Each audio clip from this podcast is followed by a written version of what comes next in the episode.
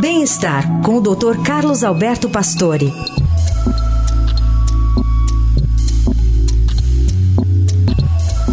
Os sistemas de saúde estão prontos para cuidar dos idosos durante as ondas de calor?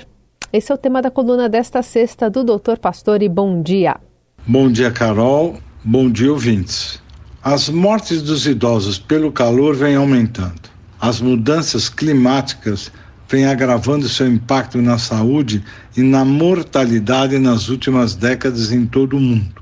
Um relatório internacional realizado por 114 pesquisadores mostrou que as mortes relacionadas com o calor, principalmente em idosos com mais de 65 anos, aumentou 85% desde 1990. Esse grupo e os bebês são os mais vulneráveis aos riscos de insolação. Com o aumento da temperatura global, os idosos e crianças estão expostos a mais dias de onda de calor por ano. Nos Estados Unidos, foram mais de 23 mil pessoas que morreram em 2022 pela exposição ao calor excessivo.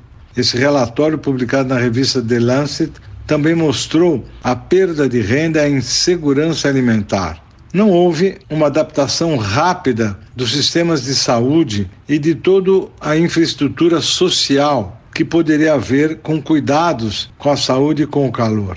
Não há dúvida que esse aquecimento está além do que nós nos preparamos para combater.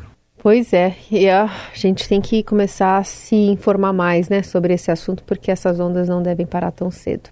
Doutor Pastor volta segunda-feira ao Jornal Eldorado.